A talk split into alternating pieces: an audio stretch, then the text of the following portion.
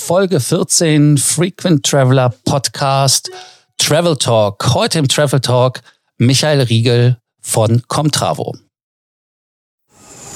Welcome to the Frequent Traveler Circle Travel Talk podcast. Always travel better. Put your seat into an upright position and fasten your seatbelt as your pilot Lars is about to take off. Get insider knowledge about trends shaping the travel industry from the experts. Im heutigen Travel Talk Michael Riegel. Er ist Founder und CEO von Contravo und sitzt in Berlin, Jahrgang 87. Seine Stationen waren natürlich die klassischen Stationen, wie man sie erwartet. Er war natürlich auch bei einem, ja, nennen wir es einfach mal, bei einer Consultancy, Roland Berger, um den Namen zu nennen, war dann äh, bei Wimdu, war dann irgendwann auch in Amerika für über ein Jahr. Und ja, 2015 im August hat er dann Comtravo gegründet. Ähm, ja, äh, erstmal willkommen. Michael. Hallo, ich freue mich hier zu sein. Dann, ja, äh, dann stellen wir uns doch einfach mal die Frage, was ist Comtravo? Ja, sehr gerne. Ähm, was ist Comtravo? Comtravo ist ähm, am Ende des Tages eine Operating-Plattform für Business Travel. Das heißt, wir erlauben es kleinen und mittelständischen Unternehmen, ihre Geschäftsreisen ganz einfach outzusourcen. Ähm, normalerweise ist es so, dass quasi ganz viele von den Firmen, ich sag mal, klassischen Reisebüro nutzen, ähm, wo sehr viel noch manuell passiert, wo man vielleicht eine Plattform dazu noch hat. Ähm, was wir im Prinzip gemacht haben, wir haben eine Plattform gebaut, über die man textbasierte Buchungsanfragen ähm, schicken kann. Das heißt, man kann uns eine Nachricht schreiben, hey Contravo, ich muss ähm, Montagmorgen 10 Uhr in London sein, Dienstagabend 20 Uhr zurück in Berlin und ich brauche ein Hotel. Basierend auf dieser Anfrage haben wir hinten dran quasi eine Software am Laufen, die sich vergangenes Buchungsverhalten anschaut, die sich Buchungsverhalten von Peers anschaut, die am Ende des Tages auf diese Anfrage ausliest ähm, und dann die besten Optionen zurückschickt. Ja? Und das ist aufgebaut als so ein Mensch-Maschine-Hybrid. Das heißt, ähm, einfache Anfragen werden komplett schon eigenständig von der Maschine gehandelt, komplexere Sachen ähm, handelt bei uns der Travel Agent. Hat am Ende ähm, des Tages für die Firma den Vorteil, dass die Kosten natürlich deutlich niedriger sind, weil deutlich weniger Aufwand auf äh, sag mal, der Firmenseite oder unserer Seite notwendig ist. Ähm, und das Ganze geht natürlich auch deutlich schneller und, und präziser. Und das Ganze ist äh, embedded quasi in einer, in einer kompletten Plattform, wo man auch so, wir, selber online buchen kann, wo man seine Einstellungen vornehmen kann, wo die Firma komplett die ganze Abrechnung ähm, runterladen kann. Das heißt, das ist quasi so eine All-in-One Plug-and-Play-Lösung äh, für, für den klassischen Mittelstand. Okay, und natürlich stellt sich jedem dann die Frage, wie bist du darauf gekommen, das zu gründen beziehungsweise das äh, Tool zu entwickeln? Mhm. Genau, du hattest es vorhin schon angesprochen. Ich habe davor ähm, ja in den USA gearbeitet, ähm, habe dort für eine Firma die Operations geleitet. Ein Teil von diesen Operations ähm, ähm, waren am Ende alle möglichen Budgets. Und dazu hat auch Travel gehört. Und ähm, wir sind relativ viel gereist, weil das so ein lokales Modell war, wo du in verschiedenen Städten hin und her geflogen bist. Ähm, und irgendwann wurde das eben meine Verantwortung, dann auch dieses Budget zu managen. Und dann ist mir quasi aufgefallen, hey, wir haben gar kein Budget. Ja, das heißt, jeder hat irgendwo gebucht und wir hatten aber genau null Kontrolle drüber. Dann bin ich irgendwie zu unserer Buchhaltung hingelaufen. Puh, dann haben die ganz mühevoll da probiert, irgendwas rauszuklamüsern, ähm, was am Ende aber nicht wirklich zufriedenstellend war. So, dann wusste ich, oh Mist, irgendeine Lösung muss ich da jetzt einführen, dass ich das besser unter Kontrolle kriege. Und ähm, dann habe ich entsprechend Travel Management gegoogelt. Ja? Und wenn man das googelt, sind die Top-Resultate die, ähm, die großen Agenturen, die den Markt ähm, nach wie vor auch dominieren. Also Amex, BCD, Carlson Magnet und so weiter. Ähm, und ähm, ich habe dann damals verschiedene quasi eine E-Mail geschrieben, gemeint, hey, wir geben so knapp eineinhalb Millionen im Jahr für Reisen aus. Ähm, wie könnt ihr uns helfen? Ja? Und ähm, da war dann tatsächlich, die Antwort war wahnsinnig langsam. Also ich habe, glaube ich, die erste Antwort, und das ist jetzt keine Marketinggeschichte, aber eine True Story, nach knapp drei Wochen bekommen. Ja. Und dann wurde mir eben eine Lösung vorgestellt. Ähm, da wusste ich, hey, die Lösung können wir jetzt einführen. Ähm, aber die Wahrscheinlichkeit, dass meine Mitarbeiter die am Ende des Tages nutzen, ähm, ist nicht wahnsinnig hoch. Ja. Es hat sich so ein bisschen angefühlt wie, wie ein Kajak in, ähm, in 1999 und dann aber auch irgendwie noch, noch alles wahnsinnig teuer, lange Implementierungszeiten und so weiter. Und das war tatsächlich dann so der Auslöser, wo ich gesagt habe, hey, es kann ja nicht sein, ähm, im B2C-Bereich gibt es irgendwie immer bessere Produkte, die vielleicht aus, äh, weil gewisse Features nicht da sind, nicht fürs Geschäftsreisen äh, äh, geeignet sind, aber die grundsätzlich, ähm, ähm, grundsätzlich eigentlich angenehm zu nutzen sind. Und das muss, muss eigentlich auch für den Geschäftsreisebereich möglich sein. Ähm, das war eigentlich so, so der Auslöser. Ja. Okay, ähm, das heißt also im Prinzip, ihr wart äh, zwar groß, weil über eine Million Euro oder Dollar Umsatz im Travel oder Spend im, äh, im Travel Spend ist viel, aber für die Großen war es halt gar nichts. Ähm, damit man das mal so einordnen kann, was denkst du, wo das Budget bei den Großen anfängt interessant zu werden? Wie viel muss man da im Travel als Spend haben? Ja, genau. Also ich glaube meistens, ähm, also es hängt ein bisschen davon an, aber meistens, ähm, meistens geht es so ab einer Mio los, dass das ähm, spannend wird. Also man, man, braucht dann auch schon ein bisschen Talent, dass man dann quasi auch mal mit jemandem sprechen kann. Ähm, aber der Fokus, sage ich mal, von ganz vielen Großen ist nicht auf, auf das klassische KMU-Geschäft, sondern schon ähm, eher auf die Large Corporates, was auch ein riesiger Markt ist. Ähm, und ich glaube aber der Markt, der quasi wenig penetriert wird von, von den, sag mal, klassischen Agenturen und Playern im Markt, ist schon wirklich das das, KMU-Segment. Ja, ähm, ich sag aus eigener Erfahrung weiß ich das auch. Also insofern äh, kann ich dir das bestätigen. Also wenn man bei BCD Travel und den ganzen Konsorten was erreichen möchte und man schreibt eine E-Mail, es dauert wirklich lange, bis man jemanden da als antwortende Person hat, bis man einen persönlichen Kontakt hat. Da sind teilweise Monate vergangen und bis man eine Lösung hat, ist auch viel Zeit vergangen. Also insofern ist das in der Tat eine Erfahrung, die viele Leute haben, wenn sie bei den Firmen sind. Und das andere ist logischerweise, wenn du, ich sag jetzt mal, bei dem siebenstelligen Spend gerade anfängst, dann bist du für die einer von vielen. Also das ist dann halt mhm. äh, für die ja nicht wirklich interessant. Lass uns doch mal einfach äh, so, ein, so ein Beispiel machen, was passieren würde. Wir haben jetzt ein ein Unternehmen und die würden jetzt sagen, wir möchten einen Mitarbeiter von A nach B schicken. Ähm, er möchte ein oder er braucht ein Hotel, einen Mietwagen. Äh, wie läuft das dann bei euch ab? Mhm, genau. Ähm, Im Prinzip ist es so, dass wir, ähm, wir decken eigentlich im weitesten Sinne fünf äh, sogenannte Verticals ab. Das heißt, bei uns kann man Flüge buchen, Züge, Mietwagen, Hotels und Transfers.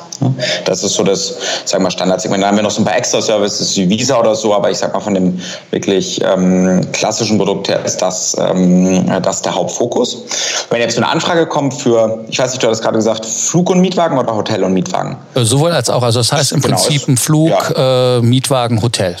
Genau, genau. Dann gibt es im Prinzip zwei äh, Buchungskanäle ähm, äh, zunächst mal bei uns. Der eine Buchungskanal ist, ist relativ ähm, klassisch online, das heißt, wir haben so ein Online-Tool. Ähm, das, das fühlt sich tatsächlich so ein bisschen an wie ein Kajak, nur dass quasi man verschiedene Buchungsklassen wählen kann. Man kann unbuchbar wählen, ähm, die Abrechnung läuft über die Firma hinten dran und so weiter. Ähm, das ist, sag zunächst mal relativer Standard. Ja, ist, glaube ich, relativ angenehm zu nutzen. Und da gibt es quasi in der Firma auch ein Kundensegment, was das, äh, glaube ich, sehr, sehr, sehr angenehm findet. Ich nenne das immer so ein bisschen eigentlich so mehr der Typ Control Freak, der gerne so ein Tool nutzt, weil er selber noch mal ein bisschen optimiert und hier vielleicht noch mal ein Zeitfenster einschränkt oder ähnliches. So, und dann gibt es quasi einen zweiten ähm, äh, einen zweiten Typ und ähm, der, der will eher quasi Sachen outsourcen, Sachen loswerden. Das heißt, der schreibt uns dann, weiß nicht, bevor er ins Meeting geht, eine Nachricht, sagt, hey, kommt Rabo, ich brauche ähm, morgen in Berlin ähm, ab 8 Uhr ähm, in Tegel einen Mietwagen und ähm, brauche abends dann ähm, ein Hotel, ähm, weiß nicht, Nähe Berlin, Alexanderplatz. Ja. So, was dann im Prinzip ähm, bei uns hinten dran passiert ist, dass ähm, diese Nachricht von ähm, unserer NLP-Engine ausgelesen wird. NLP steht für Natural Language Processing. Das heißt, wir haben über die letzten drei Jahre hinweg eine Software aufgebaut, die quasi diese natürliche Sprache am Ende des Tages ausliest. Ähm, wir sind auch rein spezialisiert auf Geschäftsreisen. Das heißt, wir machen keine generische NLP, was, was unfassbar komplex ist, sondern wir fokussieren uns rein auf Geschäftsreisethematiken. Ja, das macht es ein bisschen einfacher, weil, ich sag mal, man hat ähm, zum Beispiel, wenn wir das Thema Thema Zeiten nehmen, die man verstehen muss, ähm, dann sind wir darauf spezialisiert, Zeiten primär in der Zukunft zu verstehen, weil selten jemand eine Geschäftsreise für die Vergangenheit ähm, anfragt. Ja, das macht es äh, so domainspezifisch ein bisschen einfacher. So, dann geht quasi unsere NLP-Engine also darüber, versteht ähm, diese Anfrage. Das kann man sich dann ein bisschen wie ein Ampelprinzip vorstellen. Jetzt kann unsere Maschine sagen, sie versteht die mit einer sehr, sehr hohen Konfidenz. Dann geht quasi die Ampel auf grün und diese Nachricht wird durchgefandelt in unsere Suche. Ja? Dann kann sein, dass quasi ähm, äh, unsere Maschine sagt, hey, ich bin mir relativ sicher zu wissen, was der Kollege da anfragt. Dann geht quasi die Ampel auf gelb. Ähm, gelb bedeutet quasi, dass äh, sie zu einem Agenten geht, dem äh, quasi ein Vorschlag gemacht wird, den er Sanity checken muss, wo er nur noch überprüfen muss, stimmt es, dass das ein Flug ist oder ein Hotel ist, ähm, was der will, da und da. Ja? Das heißt quasi minimaler Aufwand noch beim Agenten, aber der Agent muss noch einmal klicken, okay, das passt. Oder gegebenenfalls editiert er, wenn irgendwas nicht stimmt. Und daraus lernt unsere Maschine aber auch wieder. Und dann gibt es quasi die dritte Ampel, das ist im Prinzip die rote Ampel. Ähm, und in der roten Ampel geht es, das sind komplexe Anfragen, Streiks, ähm, weiß nicht, Multistop-Flüge, Sachen, die quasi unsere Maschinen noch nicht automatisiert handeln, die gehen direkt zum Agenten. Ja. Das Schöne an diesem Prinzip ist, dass äh, in allen Fällen ähm, der Kunde tatsächlich immer eine gute Option sichergestellt hat. Ne? Weil quasi wir nie jetzt irgendwie die Maschine, so wie, ich weiß nicht, viele Chatbots machen das ja so, dass sie ganz viele dumme Antworten geben. Ähm, das kommt bei uns quasi nicht vor, weil wir immer im Zweifel, wenn unsere Maschine nicht gut genug ist, noch einen Menschen haben, der irgendwas checken kann oder überprüfen kann. Ja. So, dann quasi haben wir diese Anfrage ja verstanden, egal über welchen dieser drei, ich sag mal, Ampelfarben. Äh, dann ist die zweite Fragestellung, bevor wir was an den Kunden senden, was bieten wir ihm denn jetzt basierend auf dieser Anfrage an? Ja, das ist unsere Recommendation Engine. Ähm, und die Recommendation Engine ist, ist das, was sich anschaut, was hat er in der Vergangenheit gebucht, was sind vielleicht generell statische Präferenzen in der Firma, ähm, was äh, haben Kollegen vielleicht gebucht, ähm, was ist generell relevant für Business Traveler. Also quasi wir würden nie, weiß nicht, ein Hostel anbieten oder nie was mit Shared Bathroom, weil das einfach Business Traveler typischerweise nicht haben will. Und und ähm, erstellt darauf basierend dann irgendwas zwischen eins und vier Optionen. Ja. Die Optionen hängen ein bisschen davon ab. Wenn es ein bisschen eine offenere gestellte Anfrage ist, dann sind es halt eher vier Optionen, die wir bieten. Ähm, wenn es konkret ist, ich sage mal eine ganz einfache Anfrage, bitte bucht mir den LH 1002, ähm, dann, dann gibt es natürlich nur eine Option. Und diese Option kriegt der Kunde dann im Textkanal, zum Beispiel per E-Mail, auf sein Handy oder auf den Desktop zurückgeschickt und kann dann aus der E-Mail raus ähm, direkt äh, die Buchung klicken. Also er sagt dann hier, ich buche Option 2, klickt auf den Button ähm, und bekommt dann im Nachgang sein Ticket, äh, seine Buchungsbestätigung, Kalendereintrag, Check-in-Reminder und so weiter zugeschickt. Ja, so und um die ganze Abrechnung am Ende muss sich der äh, Mitarbeiter für das sagen den Hotel und den Mietwagen nicht selber kümmern, sondern das läuft alles zentralisiert. Das heißt, die Firma kriegt am Monatsende ähm, ein Sammelreporting, eine Abrechnung, ähm, hat auch die Übersicht, hat Kostenstellen drin und so weiter. Ähm, und ich als Mitarbeiter muss, muss nicht nervig irgendwie bei, ich sag mal, dem kleinen Hotel um die Ecke äh, probieren, eine richtige Rechnung mit richtiger Rechnungsadresse und Mehrwertsteuer und so weiter zu bekommen. Ja? So, das heißt, also overall nimmt das, glaube ich, einiges an, an Friction und Arbeit aus dem Prozess raus. Das heißt also, dass ihr auch dann verhandelte Raten habt mit den Hotels oder wie muss ich mir das vorstellen? Also wenn ich zum Beispiel das bei vielen Firmen sehe, die gehen halt über Booking.com, gucken, was da das günstigste ist und was passt und buchen das mhm. dann. Ähm, wo wäre da bei euch dann der Unterschied?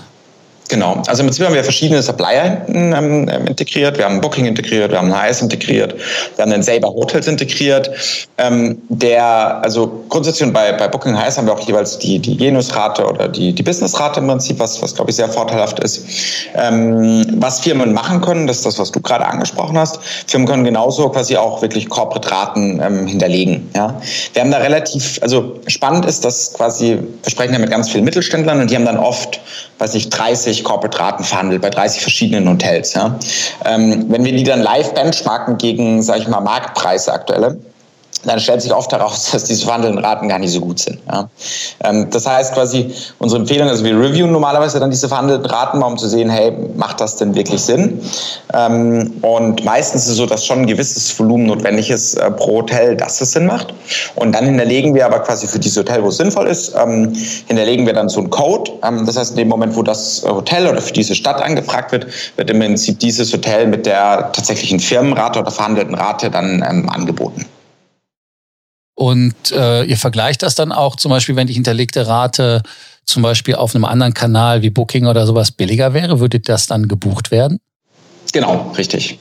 Und ähm, wie sieht das aus im Zweifelsfall ähm, jetzt mit den Mietwagen auch? Ähm, habt ihr da auch globale Raten mit, mit den Mietwagenanbietern? Weil das Hauptdilemma ist ja meistens immer die Versicherungen, die dann nochmal richtig Geld kosten. Mhm. Ja, genau. Mietwagen ist spannend. Also Mietwagen ist so, dass wir, wir, da arbeiten wir tatsächlich wirklich primär mit den professionellen Anbietern. Das heißt, wir buchen jetzt keine so Tour Operator oder so, ähm, ich sag mal TUI und so weiter Geschichten, die teilweise tatsächlich manchmal ganz gute Konditionen haben können, ähm, aber dann 100 Nachteile wie Versicherung und so weiter. Das heißt, im Mietwagenbereich arbeiten wir primär, weiß nicht, mit einem Sixt, Hertz, Europcar, Avis ähm, und so weiter zusammen. Ähm, da ist es so, dass wir quasi auch ähm, eigene Raten hinterlegt haben. Ähm, spannend ist aber zu wissen, im Mietwagenbereich ist es tatsächlich so, dass der Intermediär, also sagen wir jetzt wir als, als, als Travel-Anbieter, selten so gute Verträge verhandelt bekommen wie die Firma selber.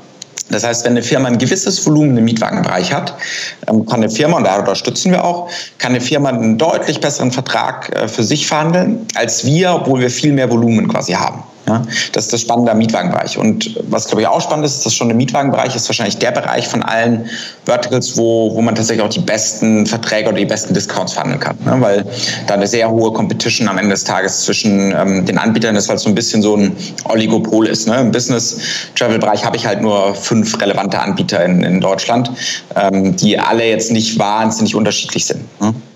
Ja, wobei beim Mietwagen, und das ist halt aus meiner Erfahrung, da fängt es ja schon mal damit an, dass einer eine Kilometerbegrenzung hat pro Tag und so weiter und so fort. Und da gibt es ja auch die Möglichkeiten, dann über andere Länderseiten zu buchen. Das heißt also zum Beispiel, wenn du über die Webseite in England bei einem mhm. Anbieter buchst, dann wäre keine Kilometerbegrenzung drin. Oder ja. Oder aber ja. ähm, in, äh, die Versicherung ist auch inkludiert. Also das ist äh, also ich finde, genau. Mietwagen ist wie Telefonverträge. Ähm, das ist bewusst so gehalten worden, dass das keiner versteht. Ja, das ist tatsächlich mit, mit Flügen zum Beispiel gar nicht so unterschiedlich. Ne? Ich meine, ähm, das weißt du ja auch, aber quasi, ähm, da kannst du auch über die verschiedenen ähm, Länderseiten zumindest äh, verschiedene Tarife abrufen. Ähm, das, ist, das ist jetzt aber für den Business-Travel-Bereich meistens nicht so wahnsinnig praktikabel, weil dann jeder Mitarbeiter selber die ganzen Tricks und so weiter wissen muss. Deswegen ist im Mietwagenbereich eigentlich so, dass die meisten Firmen, und das ist grundsätzlich, glaube ich, auch sinnvoll so, hergehen und sich einmal die gewünschten Konditionen verhandeln, weil das soll ja auch nicht der Mitarbeiter entscheiden, ob er jetzt ähm, eine Versicherung Versicherung dazu will oder nicht. Ne? Im Firmenbereich wollen die meisten Firmen gezwungenermaßen, dass eine, eine volle Versicherung dabei ist. Ja, also das schon, schon eine Firmenrichtlinie vorgeschrieben ist. Das heißt, geht die Firma her und verhandelt einmal quasi ähm, gute Konditionen mit, ähm, mit entsprechender äh, Versicherung oder eben auch nicht. Ähm, und dann wird das quasi standardisiert gebucht. Das heißt, ich glaube, da ist quasi so eine gewisse Vorgabe von der Firma schon und Verhandelrate von der Firma schon echt sinnvoll. Und du sagtest, die meisten Einsparungen sind beim Mietwagen drin. Was ist aus deiner Erfahrung möglich beim Travel Management zu sparen, bei Flügen, Hotels, Mietwagen, Bahn? Äh, was sind so die Potenziale, die die Firmen heben können? Mhm, mhm. Sparen im Vergleich zu was? Also wenn ich jetzt benchmark mit einem typischen Anbieter oder mit, ähm, ähm, sag mal, mit dem B2C-Markt. Genau, also einmal, dass man äh, das über einen der ja, ich nenne es jetzt einfach mal üblichen Verdächtigen äh, bucht oder aber dann die berühmt-berüchtigte Sekretärin, die ja. einfach mal eben so Booking guckt. Oder also, also halt diese, diese klassischen, die sich das dann alles versuchen, selber zusammenzufrickeln. Mhm, genau. Also wenn wir jetzt anfangen, quasi, ich glaube, preislich, der Vergleich zu, ich sag mal, allen, allen klassischen Playern im Markt, ähm, sind es im Prinzip zwei Hebel. Der eine Hebel ist, sage ich mal, auf der, der Service der Gebührenseite. Wo teilweise äh, sehr, sehr hohe Gebühren erhoben werden, die auch notwendig sind, weil wahnsinnig viele Mann, also wirklich unfassbar viel manueller Aufwand ähm, hinten dran passiert.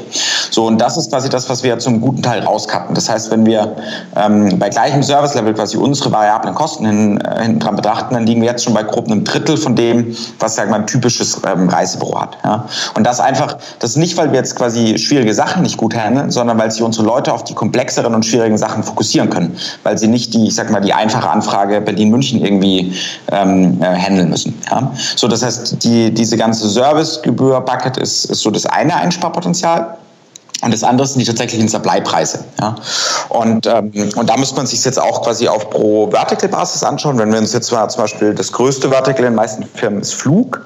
Wenn wir uns das jetzt mal hernehmen, hm, dann ist es so, dass ähm, äh, man sich das erste, was man sich anschauen muss, ist, welche Schnittstellen und welchen Supply haben denn die Anbieter tatsächlich integriert. Ja? Das fängt an von, ähm, haben die eine Lufthansa direkt integriert. Ja? Ähm, das spart direkt mal die Lufthansa, das wissen die meisten wahrscheinlich, aber die Lufthansa hat, wenn man über so ein zentrales Buchungssystem, also ähm, Amadeus oder selber bucht, dann, äh, und das machen die meisten Reisebüros, dann verlangt die Lufthansa eine extra Gebühr. Ja? Ähm, der Leittarif wird darüber nicht ausgespielt und so weiter. Das heißt, man muss heutzutage eigentlich eine Lufthansa direkt integriert haben, um kompetitives Pricing da anbieten zu können. Das gleiche gilt für die Low-Cost-Carrier, für einen EasyJet, für einen Ryanair und so weiter. Das heißt, das ist so das Erste, was man sich anschauen muss, ist eigentlich, was für ein Supply haben die überhaupt integriert. Mm. Das zweite ist dann, wie smart ist quasi das Pricing, was sie abrufen. Sprich, ähm, schaffen sie verschiedene Point of Sales abzurufen. Ja, das kann man sich so vorstellen, dass quasi, ähm, das hatten wir vorhin mit diesen Länderseiten im, im B2C, sage ich mal, ähm, dass, ähm, weiß nicht, eine Lufthansa hergeht und äh, einem US-Kunden, der aus den USA rausbucht, einen anderen Preis quasi anbietet für einen und dieselbe Strecke wie ähm, einem deutschen Kunden. Ja? Ähm, und das kann man im B2B über verschiedene Point of Sales quasi steuern, ja? dass wir quasi auf einen US-Point of Sale zugreifen. Ähm, und das passiert auch programmatisch hinten dran. Und ähm, das ist im Flugbereich so neben den integrierten Schnittstellen, ähm, glaube ich, der zweite, ähm, zweite große Hebel, durch, äh, durch den man Geld sparen kann. Ja? Mhm. Genau, ich glaube, das sind so die zwei Punkte, wenn wir jetzt uns mit klassischen Playern vergleichen. Ähm, im, im, Vergleich zum B2C, wenn wir jetzt auch wieder den Flugbereich ähm, hernehmen, ähm, ich sag mal, bei dem klassischen, weiß nicht, EasyJet-Flug von Berlin nach München ähm, ist, ist kein Sparpotenzial. Also das Sparpotenzial durch die ganzen Prozesse, die hinten dran und Abrechnungen, die hinten dran vereinfacht wird, ähm, aber den, den bekommt jetzt niemand günstiger. Ja, also da, ähm, da gibt es keine mal, großen Vorteile, da gibt es auch keine sinnvollen Firmenverträge oder sowas. Ja. Ähm, bei, ich sag mal, den klassischen Airlines gibt es schon Vorteile. Da gibt es A, ab einem gewissen Volumen kann man Firmenverträge hinterlegen, die sich ähm, relativ schnell ähm, rentieren. Und ähm, ich glaube, dass ähm, äh, das Zweite, sage ich mal, neben den äh, Firmenverträgen sind genau diese International Fairs. Also gerade wenn wenn ich Langstrecke buche, ich sag mal, weiß nicht, Flug von Berlin nach New York, ähm, dann ist es schon so, dass quasi wir im Vergleich zum B2C doch oft mal einen besseren Tarif ähm, ähm, bekommen als das, was ich jetzt klassisch über, über Kajak oder Skyscanner bekomme. Ähm, das sind aber nicht diese klassischen Graumarkttarife, dass man da nichts verwechselt, ne? Ähm, das sind keine Graumarkttarife. Also das ist völlig, ich weiß gar nicht, was du mit klassischen Graumarkttarifen meinst, aber das ist so, ähm, also das sind keine, äh, jetzt weiß ich, keine illegalen Tarife oder irgendwas, sondern das sind ganz normal Tarife, die die Lufthansa, die wir auch in Kooperation zum Beispiel mit der Lufthansa oder anderen Airlines ähm, ausgespielt bekommen. Mhm. Ja, Graumarkt sind nicht, nicht illegal, die sind halt eigentlich nur nicht für den Vertrieb äh, in gewissen Regionen gedacht. Also wie du schon sagtest, dass Amerikaner zum Beispiel andere Preise kriegen, ähm, klassisches Beispiel ist ja zum Beispiel, wenn man ein Ticket aus Europa für innerthailändische Flüge bucht, die sind richtig teuer. Wenn ich aber in mhm. Thailand äh, selber ein Ticket kaufe, was innerthailändisch ist, dann äh, ist das nur 30 Prozent von dem, was es sonst kosten würde äh, für, mhm. für einen Europäer. Das sind Graumarkttarife äh, in, in dem Bereich zum Beispiel. Ja, ähm, das ist äh, natürlich interessant, auch für die Firmen, denke ich mal, dass sie da nicht nur Einsparpotenzial haben, sondern auch eine wirkliche Vereinfachung, was ja eigentlich am Ende des Tages dann sogar nicht Kosten, sage ich jetzt mal, bei der Reise selber spart, sondern auch am Ende des Tages im eigenen Management und im, im Nachgang bei der eigenen Verwaltung der, der Preise. Das sollte man ja dann nicht vergessen bei den Firmen. Ne? Absolut. Also allein dieses, ähm, ich habe es ganz oft, wenn wir, ähm, ich gehe selber auch, auch viel mit in Vertrieb und ähm, ich habe es ganz oft, dass wir irgendwie einen Mittelständler besuchen ähm, und dann so ein bisschen sagen, hey, pass auf, wir können auch mal ganz transparenten Benchmarking machen, ähm, dass sie mal wissen, was sie bis jetzt eigentlich ausgegeben haben und wo Einsparpotenziale liegen. Ja, also das können wir quasi relativ klar aufzeigen. Ähm, das Problem ist oft, ähm, dass ganz viele Firmen nicht mal die Datengrundlage dafür haben. Das heißt, weder wissen die genau, wie viele Tickets haben sie gebucht, noch was war der Durchschnittspreis, welche Airlines wurden gebucht, ähm, welche Hotels wurden gebucht und so weiter. Das heißt quasi, dass, dass der Start, bevor ich irgendwas optimieren kann, muss ich erstmal verstehen, was ich überhaupt optimieren will oder kann potenziell. Und dafür brauche ich die Daten. Ja, und das ist quasi, wenn ich da nicht eine Plattform nutze oder ein, eine zentrale Buchungsoption habe, wird das schon direkt sehr schwierig. Ja? Und da fängt's, damit fängt es eigentlich schon an. Ne? Ähm, das heißt, das ist mal die Grundlage, die ich schaffen muss.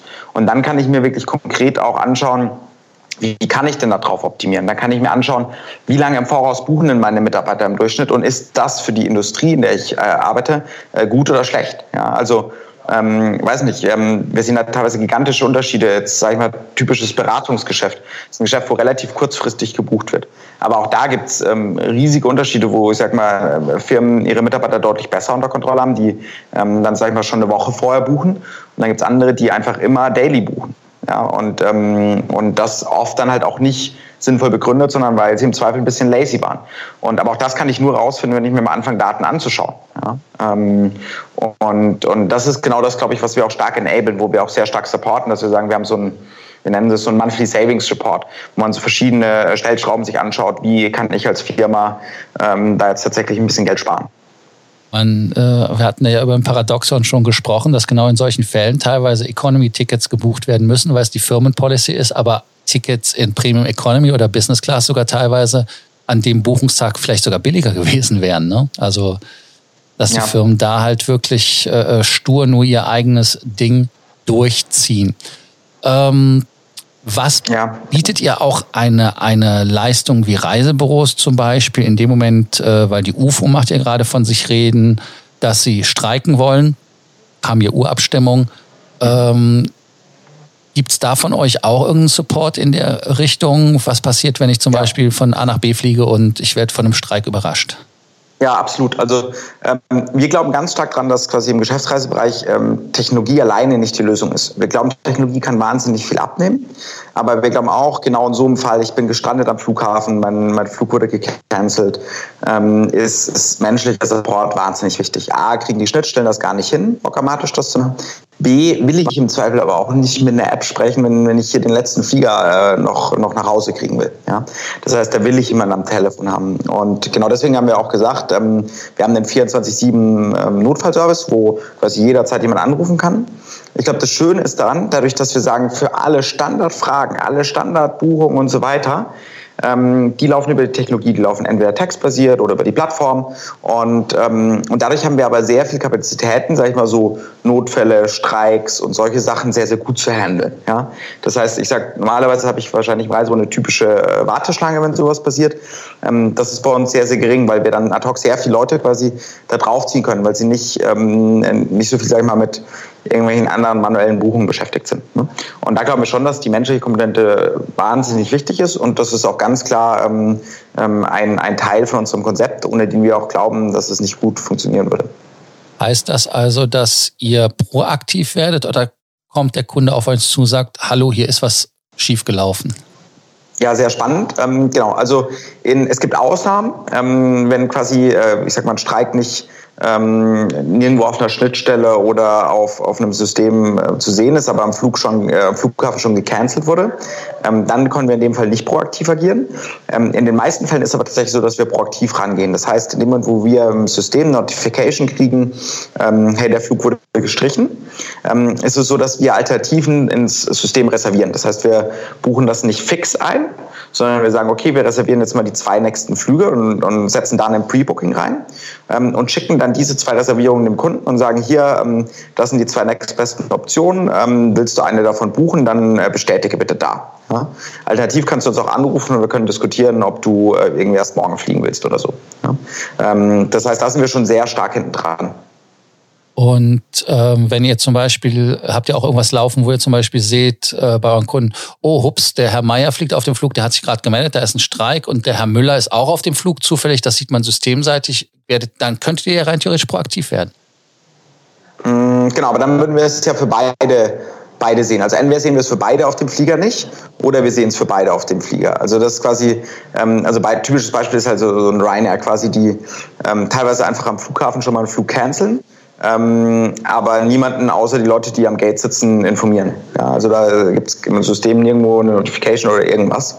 Ähm, und in dem Fall, wenn, also äh, wüssten wir das für beide Leute dann nicht. Ähm, oder wir wissen es für beide und dann kümmern wir uns natürlich auch für beide darum. Ja, mein Case war, dass einer sich meldet, der andere aber noch von seinem Glück nichts weiß und dass man dann halt, weil man das ja von dem einen Kunden ah. schon weiß, das für den anderen proaktiv äh, ein. Ja, ja. Ja, genau. Also meistens ist es tatsächlich so in der Praxis, dass dann die beiden sowieso auf einem Ticket gebucht sind und die zusammen von der gleichen Firma reisen. Ähm, aber sonst ist klar, wenn wir äh, eine Stornierung irgendwie gemeldet bekommen, manuell quasi über ein Reisen, ähm, dann haben wir schon eine Abfrage, wo wir schauen, äh, ist noch jemand anders betroffen. Hm? Cool. Ähm, ja, dann, äh, wir haben uns über alles eigentlich unterhalten, aber nie darüber, was so etwas kostet. Also du hast gesagt, man kann auf der Seite der Kosten und zwar bei der Administrationskostenseite sparen vom Reisebüro. Was mhm. würde mich denn so ein Ticket jetzt kosten, wenn ich das bei euch buche? Genau, also vielleicht grundsätzlich, wie funktioniert das Pricing in der Industrie? Ähm, grundsätzlich ist es eigentlich so, dass im Geschäftsreisebereich man meistens so ein so ein, ich sag mal, zwei- oder dreiseitiges PDF bekommt mit allen möglichen Gebühren drauf. Das heißt, ich habe da irgendwie eine Ticketgebühr für meinen nationalen Flug, ich habe eine Ticketgebühr für einen internationalen Flug, ich habe ähm, eine extra Gebühr, wenn ich die Notfallhotline anrufe, ich habe eine extra Gebühr, wenn ich äh, nachts anrufe, ähm, ich habe eine extra Gebühr für den Visa-Service und so weiter. So, das heißt, das ist quasi ein riesiger Dschungel, ähm, der tatsächlich auch super sinnvoll ist ähm, für zum Beispiel Large Corporate. Also wenn ich eine, eine, riesige Firma bin, dann will ich aber jeden einzelnen Punkt ähm, ganz genau verhandeln, weil ich habe halt weiß ich, ich buche halt ähm, 17.000 Visa im Jahr. Ne? Dann will ich natürlich diesen Kostenpunkt verhandeln. Jetzt für mich als Mittelständler, der vielleicht 40 äh, Visa im Jahr äh, macht und, ähm, und, und so, ist, ist das Pricing sehr schwer nachzuvollziehen. Ne? Das heißt, ich muss mir da irgendwie einen Case aufbauen, wie oft kommt denn wahrscheinlich was vor, um am Ende meine tatsächlichen Kosten zu sehen. So, das ist eigentlich so der Industriestandard. Ähm, was wir gemacht haben, wir sind hergegangen und haben das Pricing wahnsinnig vereinfacht, sodass wir sagen, wir machen im Prinzip so eine Mischkalkulation und machen ähm, nur noch einen Preis hinten dran. Das heißt eine ganz einfache pro Buchungsgebühr. Die ist standardisiert, ähm, die ist bei uns im Normalfall 11,50 Euro. Wenn jetzt ganz große Firmen kommen, haben wir da noch Verhandlungsspielraum, aber das ist quasi ähm, der, der Standardpreis. Und das inkludiert alles. Da kommen keine, wenn ich die Notfallhotline anrufe, kommt da keine Gebühr on top. Wenn mir im Streik geholfen wird, kommt da nichts on top. Das Monthly Reporting ist da inkludiert, der Zugang zu meiner Plattform ist inkludiert und so weiter. Das heißt, das ist wahnsinnig transparent. Ähm, für den, den Mittelständler, der irgendwie, weiß nicht, nur 100, 200, 300 Buchungen zum Beispiel macht, ist es, ist es super einfach nachvollziehbar, was an Kosten auf ihn zukommen. Ähm, und genau, und so ist es, es ist äh, relativ problemlos. Ähm, und dann äh, für diese 11,50 Euro, da ist alles mit abgegolten. Das heißt also im Prinzip bei unserem Beispiel, wo ich sagte, wir würden einen Flug mit Mietwagen und mit Hotel äh, äh buchen, das wäre dann 11,50 Euro oder wäre das für jedes Verkehrsmittel 11,50 Euro, also dann ähm, 34,50 für Mietwagen, Hotel und zusammen. Genau, es ist genau die Logik in der Industrie ist immer pro ausgestellten Ticket. Also quasi jedes Mal, wenn wir irgendwie Aufwand haben, ähm, ähm, äh, fallen quasi diese Kosten an. Nicht für Anfragen und so weiter, sondern wirklich nur für ein ausgestelltes Ticket. Dann sagtest du, äh, das wird ja von der EDV quasi allein gemacht, mehr oder weniger. Ab und zu mal natürlich äh, von jemandem nochmal kontrolliert. Aber euer Forte liegt darin, dass ihr auch komplexere Sachen macht. Wie liegen da die Preise? Dass man sich das vorstellen kann? Genau, ganz genau so. Also das ist das Schöne quasi. Also selbst der komplexe Multi-Stop-Trip ähm, mit drei Zwischenstopps ähm, äh, kostet, kostet genau 11,50 Euro. Und ist, also ist egal, wie lang das Ticket ist, solange das ein Ticket ist, sind es genau. halt immer 11,50 Euro netto natürlich, gehe ich von aus. Genau richtig, genau richtig. Ähm, wir müssen ja noch die Finanzämter beteiligen am, am Geschäft. Ähm, ja, genau. Dann, ähm, ich weiß, das ist immer so ein Thema, man darf über Kunden ja nicht sprechen, aber gibt es bei euch irgendwelche Leuchtturmkunden, wo ihr sagt, das sind uh, unsere Kunden, äh, die unser Konzept, ähm, ja, also wo wir auch ein, ein, ein, äh, ja, ein, einen äh, Bonus von kriegen, beziehungsweise wo, wo man sagen kann, das sind äh, Kunden, die halt da äh, auch für Renommee stehen? Ähm, genau, also wir haben, das Spannende ist, ähm, wir haben, also unsere Kundengruppe, 80 Prozent unserer Kunden sind, haben ihren Hauptsitz in Deutschland und dann irgendwie Büros meistens irgendwo weltweit, ne? weil das bedeutet, dass sie am Ende des Tages relativ, äh, relativ viel reisen. Ja? Ähm, zu den Kunden zunächst mal, glaube ich, äh, das sind auch ganz oft diese Kunden, wo, ähm, wo man irgendwie den Namen liest dann irgendwie den Namen nicht kennt, dann googelt man sie, ähm, dann geht man auf den Wikipedia-Artikel und dann stellt man irgendwie fest, oh, die haben aber 11.000 Mitarbeiter und machen 3 Milliarden Umsatz. Und ähm, also wirklich so, das so, deswegen, das macht auch sehr viel Spaß da in der Industrie oder mit viel Mittelstand ähm, da zusammenzuarbeiten. Ne? Ähm, ich glaube grundsätzlich, wenn man so ein bisschen ähm, das aufteilt, haben wir, wir arbeiten viel mit Beratung zusammen, wir arbeiten viel wirklich mit klassischer Industrie zusammen ähm, und wir arbeiten viel mit so outgrown Startups, also so ein bisschen größere Firmen, die schon einigermaßen ähm, Volumen haben zusammen. Ne?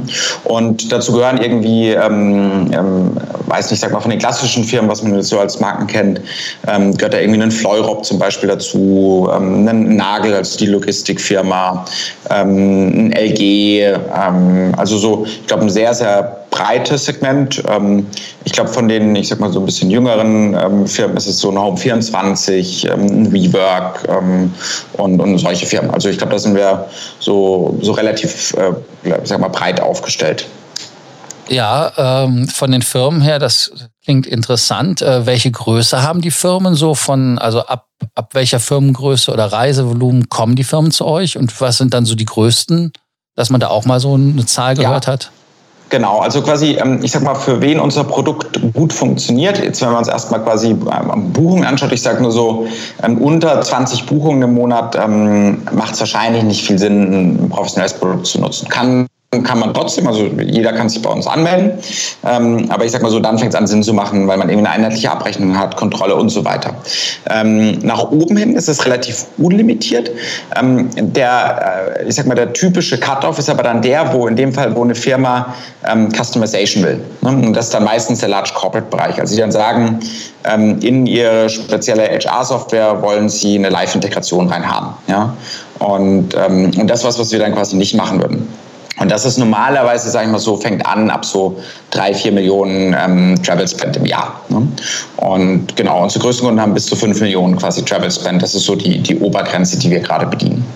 Äh, was war denn so das Verrückteste, was ihr buchen solltet? Hast du da irgendetwas, ein Highlight, wo du sagst, das ist, das ist dir im Gedächtnis geblieben, wo du gesagt hast, aha, ja, ja, ähm, ja, haben wir immer wieder. Also ähm, ich glaube, äh, ich glaube da, also dadurch, dass die Mitarbeiter oft auch nicht wissen, was sie alles bei uns anfragen können, werden halt auch alle möglichen ähm, ähm, äh, Sachen angefragt. Also es fängt an von ähm, Mitarbeiter Relocation, wo ein Mitarbeiter ähm, ähm, anfragt, dass er äh, sein Krokodil äh, quasi ähm, mit, mit rüberfliegen will. Ja?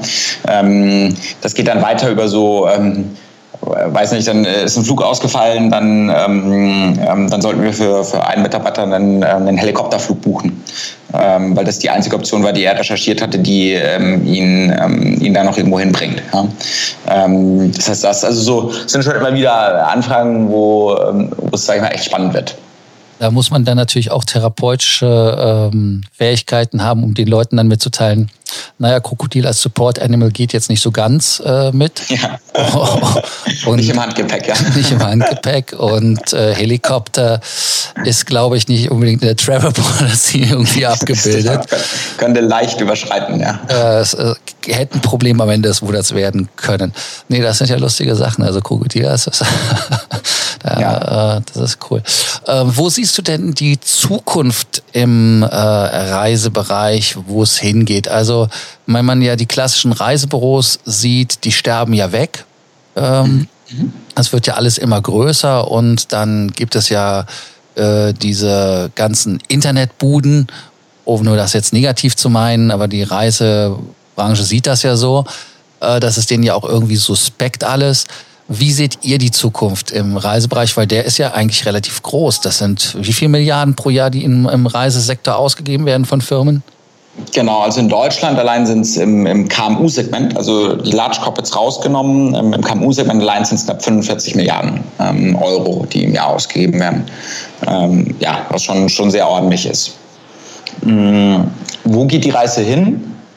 Ähm, also ganz klar, es wird, es wird äh, immer digitaler. Ne? Also die, die Anforderungen von Kunden, Kunden werden immer digitaler affiner. Das heißt, sie wollen irgendwie äh, kurz mal über eine Nachricht am Handy buchen, ähm, sie wollen ähm, über ein digitales Tool buchen und so weiter. So, das heißt, das ist, glaube ich, ein Trend, der, denke ich mal, um, umzudenken ist. Das wird auf jeden Fall so passieren.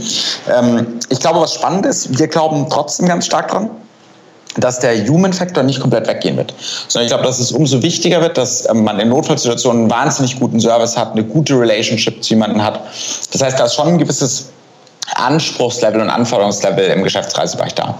Ähm, das ist auch so ein bisschen der Grund, warum wir, ähm, wir haben ja lange überlegt, quasi was für einen Ansatz wählen wir in der Industrie und wir haben uns ja für so einen Mensch-Maschine-Hybrid entschieden, wo wir sagen, okay, hey, die Maschine wird immer mehr ähm, von, äh, von sag ich mal, den Aufgaben übernehmen, aber für wahnsinnig komplexe Sachen äh, ist immer der Mensch da. Ja? Und, ähm, und natürlich wird dieser komplexe Teil kleiner. Bei uns wird natürlich auch das Volumen höher. Dadurch ist quasi immer, glaube ich, viel zu tun.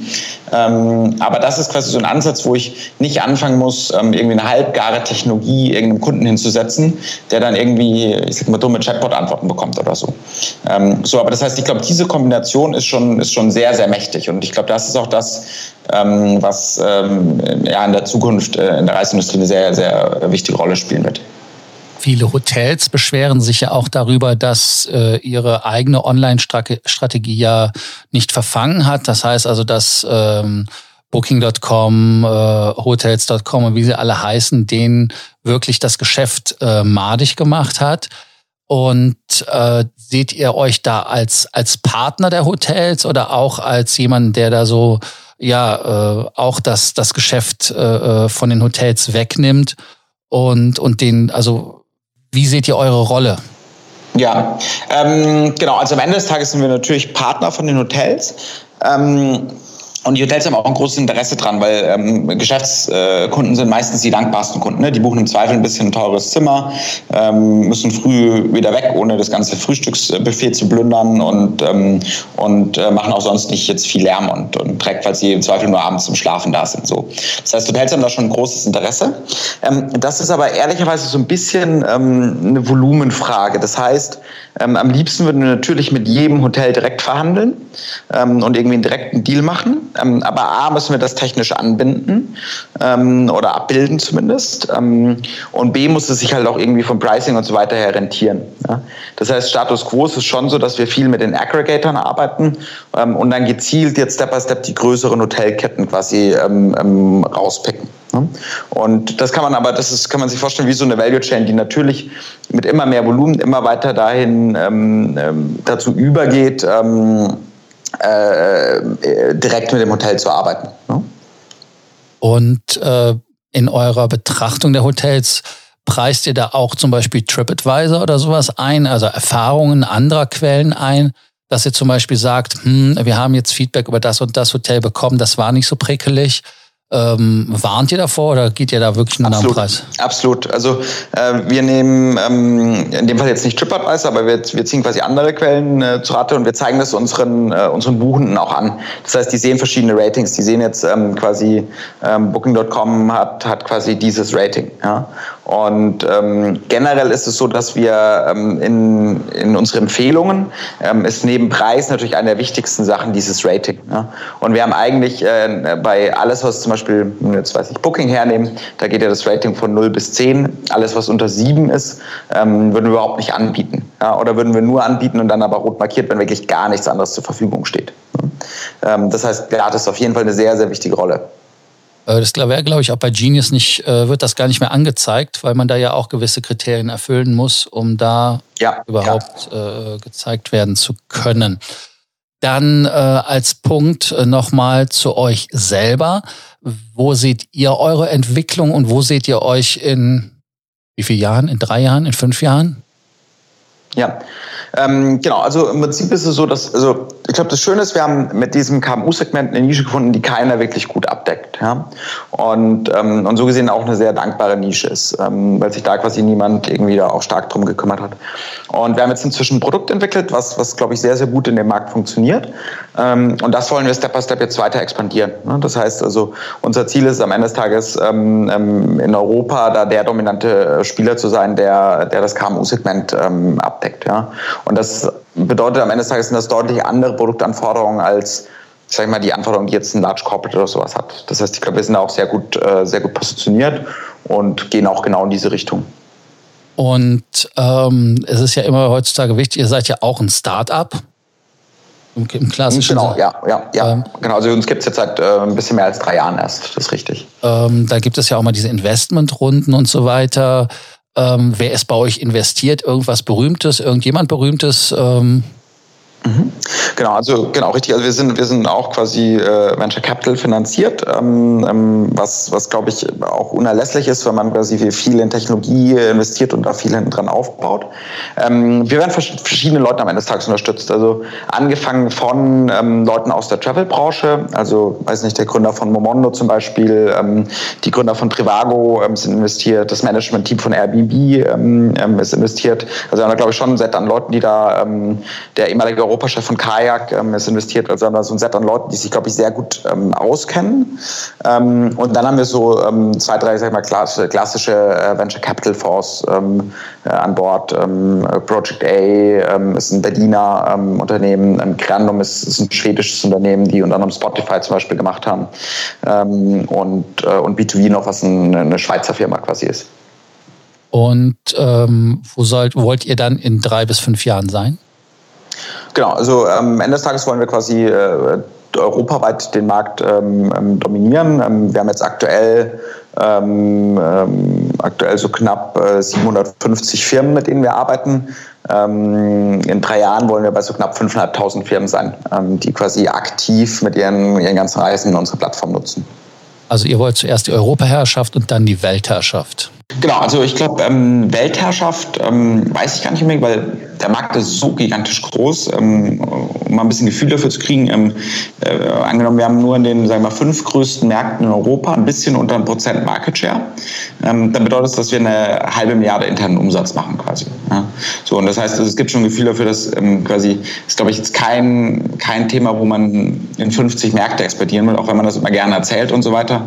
Aber das ist, glaube ich, ehrlicherweise hier gar nicht notwendig, um, um ein großes, äh, großes äh, Geschäft aufzubauen. Ja.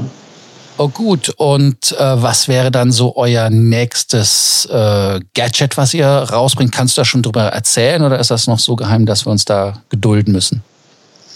Nee, wir machen gerade viele Sachen, die für den Traveler sehr spannend sind. Wir testen da gerade ein paar Sachen an. Ähm, das kann ich auch sagen. Also eine Sache ist, dass wir automatisch ähm, äh, Flight Claimbacks machen. Das heißt also, wir haben ja die ganzen Flugdaten für Kunden. Ähm, das heißt, die Kunden müssen nicht selber in irgendein Online-Portal gehen und, ähm, und äh, dort, sag ich mal, die, die verspäteten oder stornierten Flüge oder sowas einreichen, sondern da kümmern wir uns quasi drum. Ähm, machen das zusammen mit einem Partner, ähm, sodass aber der, der Kunde oder die Firma nichts machen muss und einfach nur Geld zurückbekommt. Ähm, das ist, glaube ich, eine spannende Sache.